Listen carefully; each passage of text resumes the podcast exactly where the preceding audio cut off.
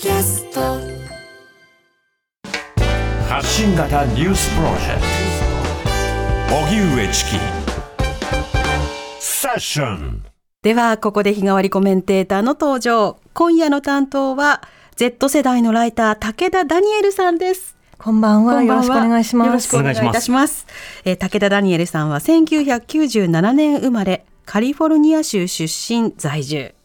カルチャー、アイデンティティ、社会をテーマに執筆し、リアルな発言と視点が注目される Z 世代ライターでいらっしゃいます。音楽と社会を結びつける活動を行い、日本と海外のアーティストをつなげるエージェントとしても活躍。著書には、世界と私の A to Z があり、9月には、ハッシュタグ Z 世代的価値観を出版。さらに、今年、世界を変える30歳未満、フォーブスジャパン30 under 30、えー、2023を受賞されました。はい。されたんですね。おかげさまで。おめでとうございます。おめでとうございます。本当にまああの音楽活動、音楽活動というか、音楽に関する活動なども、あの今積極的に行っていて、そうですね。大忙しの時期ですね。いや、そうですね。ありがたいことに日本に来るといっぱいいろんな人に会えてすごく楽しい毎日です。うん。今、あの普段はどういった仕事などに関わってるんですか？そうですね。まあ、あの、普段は大学院生をアメリカではやっているんですけれども、まあ、日本に来ると、例えば執筆だとか、まあ、こういうラジオとか、あとは例えばライブとかの裏方で、まあ、海外のアーティストの、まあ、こう、アテンドだったりとか、まあ、いろいろ、本当にいろんなことを楽しくやってます。はい。うん。海外のアーティストのアテンドだと、例えばメディア対応とか、はいはいはいそうした場面にも立ち会うことはあるんでしょうか？そうですね。ちょうど昨日、えっと、シラップのライブに、ザ・クレインっていうアーティストが台湾からいらっしゃってて、うんで、まあ、彼の、あの、まあ、準備だったりとか、まあ、ビザ周りだったりとかもしたし、あと明日は、まあ、とあるアーティストの、まあ、海外のアーティストの取材だったりとか、まあ、そういうことも結構やってますうね。ん。取材のアテンドをする際に、多分各国のメディアの関心とか、あるいはそれこそインタビュアーのスキルとか、いろんなものに合わせてまあ苦労することもあると思うんですけれども、その点はどうですか？そうですね。まあでも自分の場合は、やっぱりこう、アーティストの話したいこととか、彼らのバックグラウンドについてとか、結構音楽のそのサウンドとか、まあその、インスピレーションとかだけではなくて、結構その、彼らが住んでいる国の状況とか、うんその語りたいであろう社会の変化とか、そういうことを結構積極的に聞くようにはしていますね。うん。あの、アーティストの世界観を作るだけではなくて、ある種の社会観というか、社会に対してどういうふうなメッセージを発信したいのか、それを相当今意識している方も増えていらっしゃるんですか？そうですね。特に結構若い世代は、その SNS でいろんなファンとつながっているので、やっぱり自分の発言だったり、自分たちの音楽が世界中のどういうファンにどういうふうに聞かれているのかっていうことについて、結構、まあ、いろいろアンテナを張っていると思いますし、かなり自覚的なアーティストが増えていると思いますね。うん。そのメッセージがあるからこそ、こう、心理的安全を持って、そのアーティストの曲を聴けるっていう、そうしたファンもたくさんいますもんね。そうですね。やっぱり自分がどういうアーティストの音楽を聴きたいかを、やっぱり彼らの倫理だったりとか、まあ、発言だったり、まあ、どういう価値観で音楽を作って生きているのかっていうことで、まあ、判断しているリスナーもすごく多いかと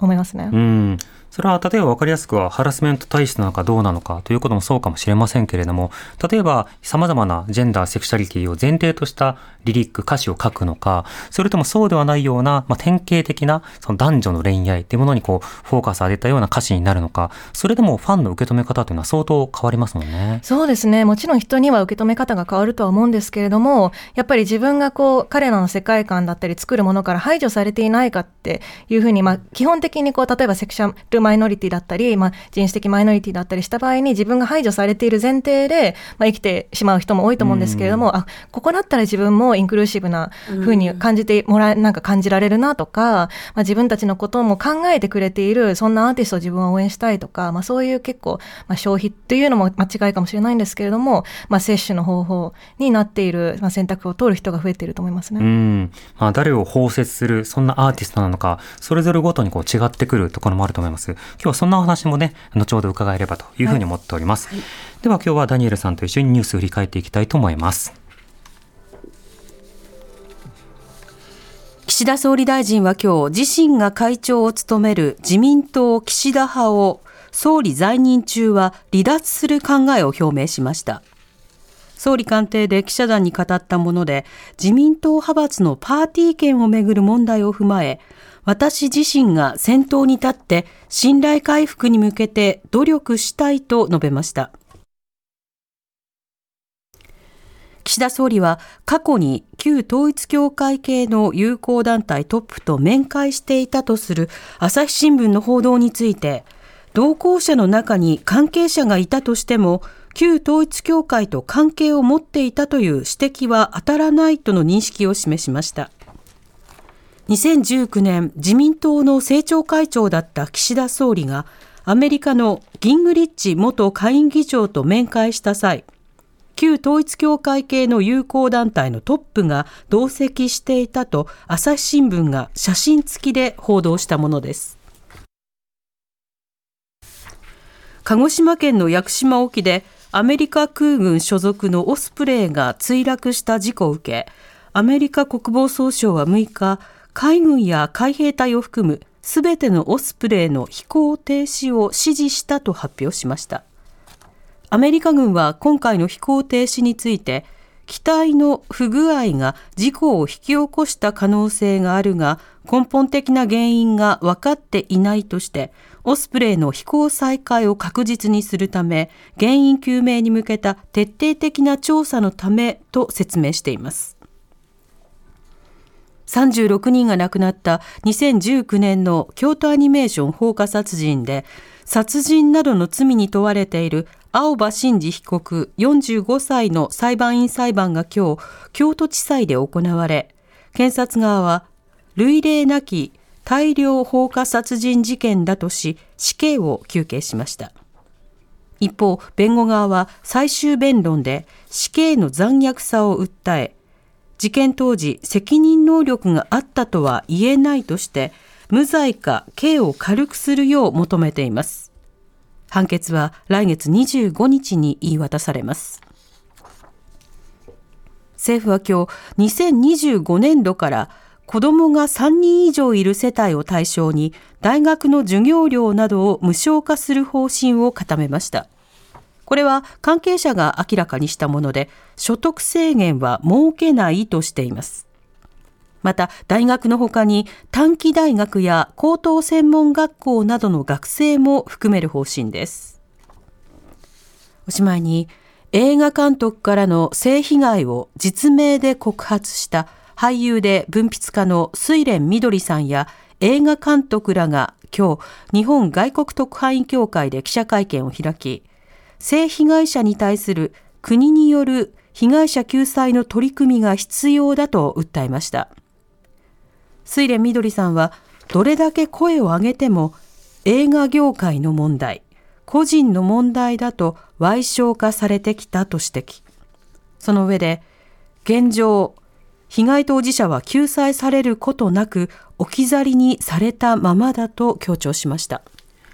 さて今日はライターの武田ダニエルさんとご一緒しています、はい、ダニエルさん気になったニュースはいかがでしょうか？そうですね。まあ6番一番最後にあのおっしゃっていたその映画界の性被害防止のお話なんですけれども、うん、まあ本当にね現在本当に様々な業界でまあ例えばパワハラだったりとかいじめだったりとか性加害だったりとかがもうどんどん浮き彫りになってきていると思うんですけれども、うん、こういうのはやっぱりずっと長年続いていて、まあ、ずっと結構仕方ないとか、まあ、被害者の泣き寝入りが長年続いていたと思うんですけれども、まあ、今明るみになっているのは、もしかしたらその、まあ、他の人たちが声を上げているから自分も勇気を出して声を上げたいと思っている人も増えているとは思うんですけれども、うん、やっぱりそのね、上げてくれた声をどう、まあ、社会全体なり国なりが受け止めていくのかっていうのが、まあ、二次加害を増やさないためにも、そして今後の、まあ、再発を防ぐためにも、どんどん必要になってくると思いますね。うん。やはり今の法の枠組みや制度の枠組みの中で、救済しきれてないではないか、まあ、そういったような状況に対して異論を述べるために、まあ、声を個人が上げるわけですけれども、本来であれば声を上げる前に、そうした方々が救済される、あるいは、まあ、声を上げる前に、まあ、ハラスメント対策が行われていて、で、安全安心なそうした職場風土になっている、そうした状況が必要なんですが、今の状況というのはこういった会見が必要なように、その手前の、手前の段階という印象がありますね。そうですね。まあ、本当にこう、もしか、もし自分が受けているものが性加害じゃないかもしれないとか、いじめじゃないかも、これはね、ただのこう、教育のためにやっているパワ,、ね、パワハラとは呼べないかもしれないと、まあ、結構被害者が感じてしまっていた時期が、まあ、いじめの場合もそうですけれども、長かったと思うんですけれども、やっぱりこう、まあ、教育の段階からかもしれないんですけれども、何がこう、人権意識の範囲外なのか、まあ、何が人権的にね、あの、あっていいものなのかいけないものなのかっていうのが、こう、なあなあになったまま、あの、結構、あってはならないことが許されている状況っていうのが本当チキさんがおっしゃる通りまあ横行して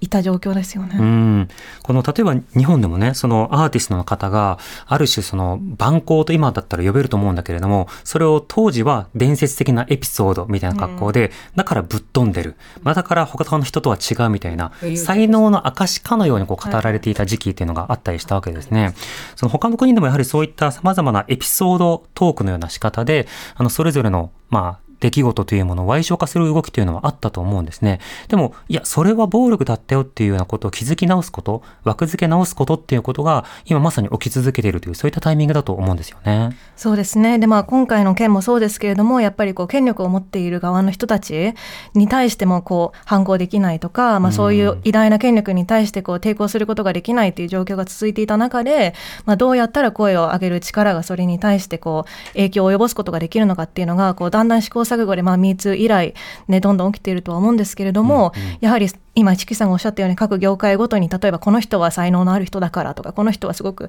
偉い人だから、そういう人を潰してはならないみたいな感じで、こう、加害者を守るような業界の風土とかも、まあちょっと変わらなきゃいけなういん。ところに来てますよね。そうですね。そのうちの一つが第三者の介入、要は法律や、まあ、司法などが介入することによって、ハラスメントの8割程度はまあ止まるというふうに言われてるんですが、これプラットフォーマーの介入も第三者の介入なんですね。ただ、あの、イーロン・マスク買収以降のツイッター改め X などが、あの、通報しても通報しても全然ヘイトとかハラスメントを削除してくれないみたいな状況になってしまうと、ある種のほうずな暴力がそのまま温存されるという状況になって、なかなか改善をするっていう動きもしにくくなるようなところがあるんですよ。ダニエルさん、このあたりどうお感じになってますか？いやでも本当に例えば SNS とかにおいてもやっぱり子供がどんどん SNS を使うようになって、うん SNS だったりとかアプリ上でねどんどんこう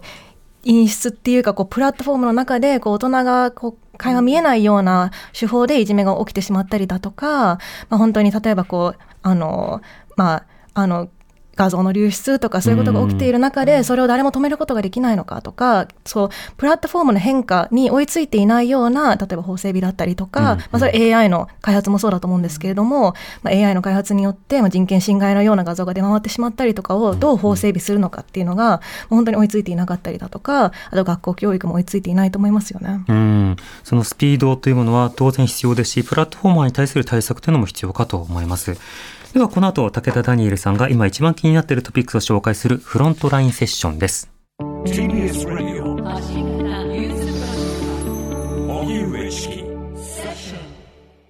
ここからはフロントラインセッション。日替わりコメンテーターに今一番気になるトピックスについてお話しいただきます。今夜は Z 世代のライター、武田ダニエルさんです。よろしくお願いしまお願いす。します。お願いします。さて、今日はどんなテーマでしょうか？そうですね。まあ、今日は有名人とか、まあ、あとセレブが政治的な問題に声を上げることについてお話ししたいなと思います。はい。最近だとどういった事例があるんですか？そうですね。まあ、最近もちろんあの、イスラエル・パレスチナ問題がすごく話題になっていますけれども、うんまあ、それにまつわるセレブの言動がすごく注目されています。はい。最近だと例えばテイラー・スウィフトだったり、ビヨンセだったりが、まあ、ツアーがね、もう世界規模でものすごい収入を上げていて、もう歴史に残るような、まあ、利益を得ていて、まあうん、彼女たちがすごくこうスーパースターになったっていうのが話題になっていたところで、まあ、彼女たちのツアー映画話題になっていますけれども、それがイスラエルで公開されていたりだとか、まあ、彼女たちが虐殺に対して無言でいることに対して様々な議論が行われています。うん。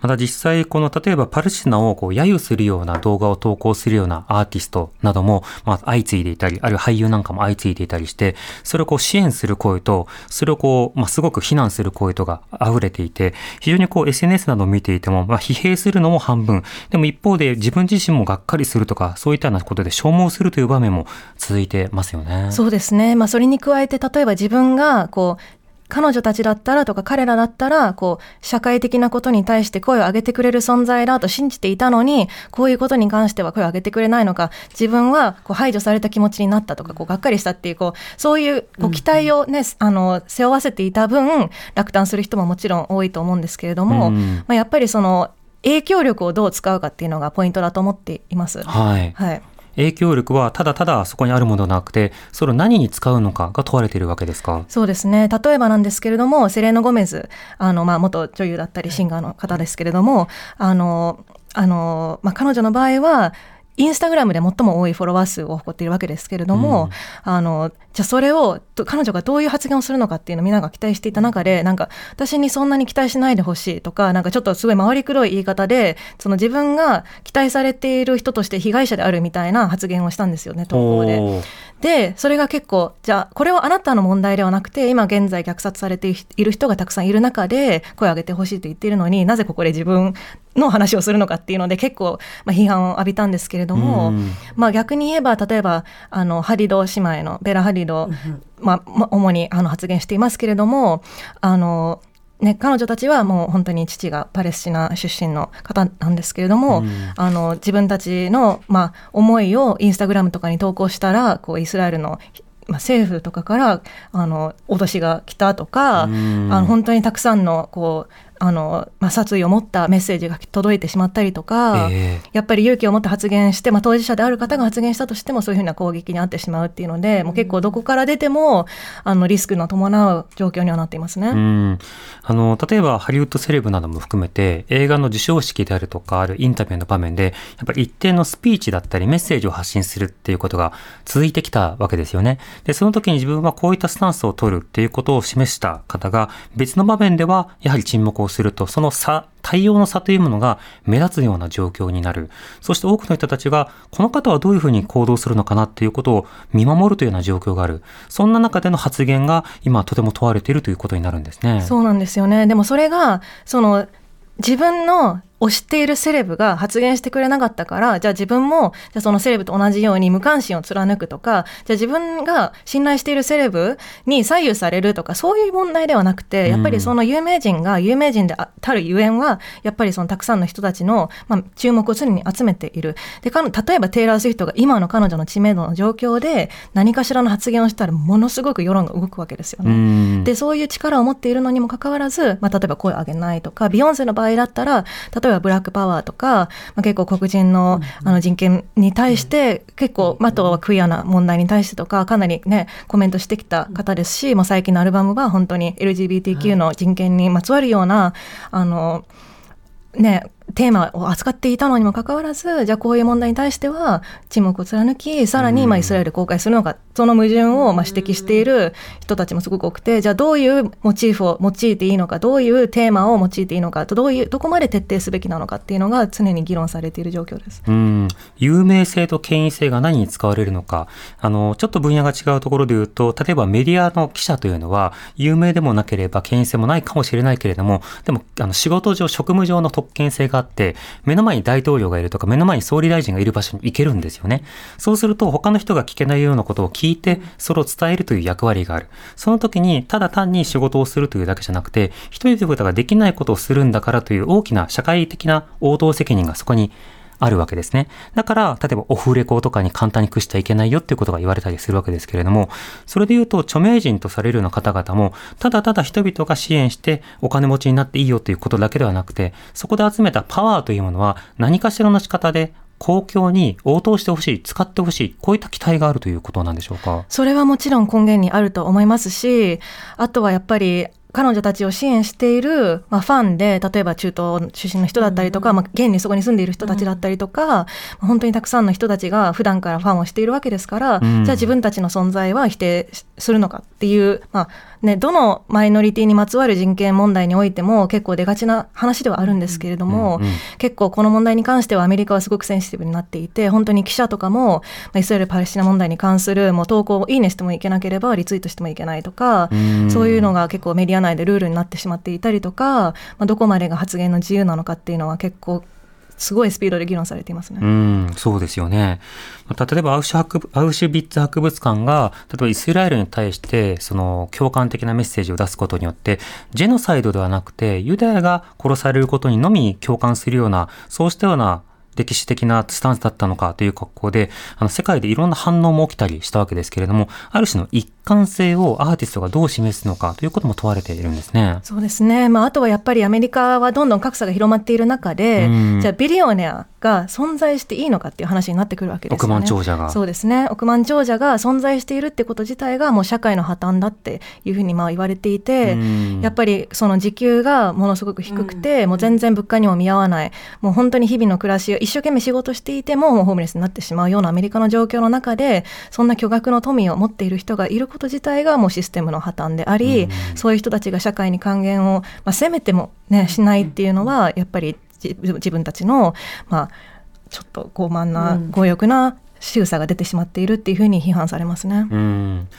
なおあのこの例えばパレスチナ・イスラエル問題以外でも政治的な問題に声を上げているという事例というのはどういったものがあるんでしょうか？そうですね、まあ、例えばなんですけれどもあの、まあ、女性アーティストだったりとか女優とかが MeToo にもちろん声を上げたりとかあとは最近のアメリカの法制度の問題であの出産の権利だとか、うんまあ、あのそういう、まあ、自分たちの体にまつわる人権の話、はい。に関して声を上げる、まあ、自分たちが当事者であるからとか、うんあとは結構最近であればそのクイアでなくてもアライとしてこう LGBTQ のファンを守るようなあの発言をするとか、まあ、ええそういったことは結構メインストリームにはなってはいるんですけれども、じゃあそのじゃあアメリカのアーティストだったりハリウッドはリベラルであり左派的だって言われていた中でのこの、ね、新たな政治的問題が出てきて、じゃあこれをどうみんながこれから向き合っていったらいいのかっていうのがなんか答えが見えないままもう毎日あのいろんな有名人の SNS アカウントが監視されているっていうような監視っていうこともよくないかもしれないですけど、うん注視されているような状況ですね。でもちろん SNS に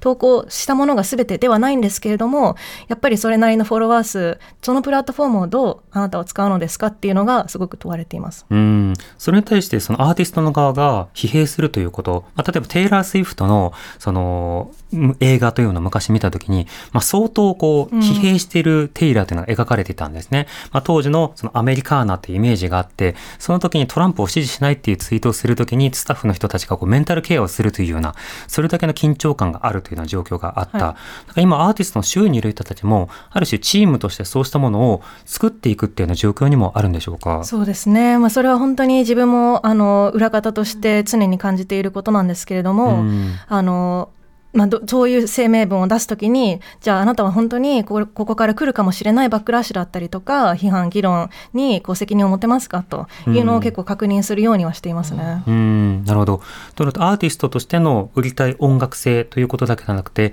例えばその広報面であるとか、あるいは社会面であるとか、そうしたところをどういうふうに、まあ、言語化する、サポートをするのか、ここも問われていくということになるんですね。そうなっていくと思います。で、やっぱりその大規模なアーティストになればなるほど、チーム全体がこの利益の追求に対が、まあ、利益を追求することがもう第一の目標になってしまっうので、うん。そうなると、じゃあその利益の追求の害になるような社会的発言を控えようとか、結構戦略的な話になってきちゃうとは思うんですけれども、いや、そういう時にはやっぱりインディペンデントアーティストとかの方が、じゃあ自分が何のために音楽をやって、どういう社会的影響を与えたいからこういう発言をするっていうのを、まあ、決めやすいとは思います。やっぱり大規模になればなるほど、例えばチームだったり、スタッフだったり、レーベルだったり、関わる人が増えるので、雇用を維持しなきゃってなると、ね。まあ、例えば中国資本でね、中国でアルバムを出したいとなると、中国がやってる人道侵害について批判することを控えなくてはいけないっていう、そうしたある種葛藤というのが生まれるんですね。はい、でそれは本当にアーティストだけではなくて企業でもそうだと思いますし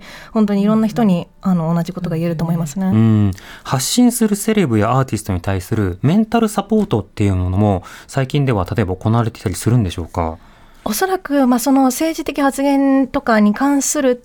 問題に特化したメンタルケアというよりも本当にそのメンタルケアっていうのが日常に浸透していく中うん。でさまざまなこう包括的な支援になっていると思います。うん例えばそれがこうあの幼少期の傷だったりとか、まあ、今現在あの感じているトラウマとか傷とかだけではなくてじゃあ自分が今後ヒーリングしていくために、まあ、一般人でもちろんそうなんですけども、セレブとか有名人だけではなくて一般人もアクセスしやすくなっています。そのうん。どういったトラウマを克服してどういう人間になりたいのかっていうのをこうケアしてくれれる、まあ、人材というか、まあ、セラピストだったりとかそういう人たちを探しやすくはなっていると思いますね。うん、ある種矢面に立つ、そしてそこで公共的に役割を果たす。一方でそのことで消耗するときに、まあ、例えば最前列の客が寝てたとか、舌打ちされたとか、あるネットでこんなこと書かれたとか、ある種こう戦う仕事でもあるわけじゃないですか。だからそうしたものをその個人というものだけではなくて、体制としてどうサポートしていくのかということも、今は業界的な議論になっていきそうですね。そうですね。まあ、日本は本当にこれからだと思うんですけれども、自分の身の回りのアーティストも、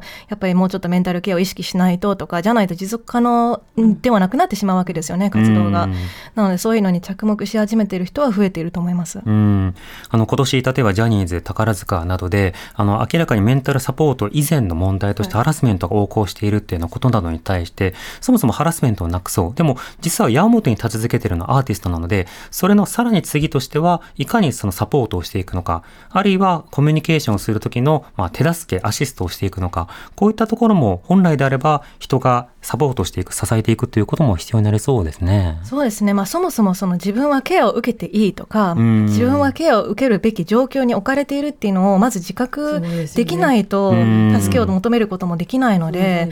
そうなんですよね。なのでその例えば自分が受けていることが加害であるっていうのをまず自覚するためには、はい。加害が何かを理解しなきゃいけないのと全く同じで、うん。うん。あの本当に自分はケアを受けてもいいとかその例えば被害者であるといや自分は汚れた人間だからケアなんて求められないとかそういう結構意識になっちゃう人もいると思うんですけれどもそういう人こそ助けを求めていいとか、まあ、風潮が変わらないとなかなかそこら辺の意識は広まらないかもしれないんですけれどもね。うん。で身近の安全というような感覚、あとは何が嫌だという感覚、はいこれを言語化していくっていうことが整って同時にその社会的に対してこれはノーだ、これはイエスだっていうことを発信できる状況というのも生まれてくると思うので、そうした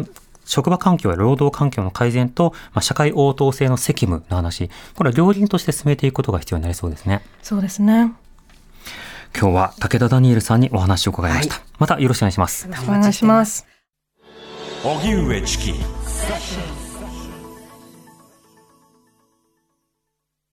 毎週月曜から木曜朝8時30分からお送りしている「パンサー向井のフラット」毎日を彩るパートナーの皆さんはこちら月曜パートナーの滝沢カレンです。火曜パートナーのココリコ田中直樹です。水曜パートナーの三田寛子です。そして木曜日は？横澤夏子です。ヤーレンズのデイ淳之介です。奈良原まさきです。横澤夏子ちゃんとヤーレンズが各週で登場。今日も一日頑張ろうのきっかけは「パンサー向井のフラットで」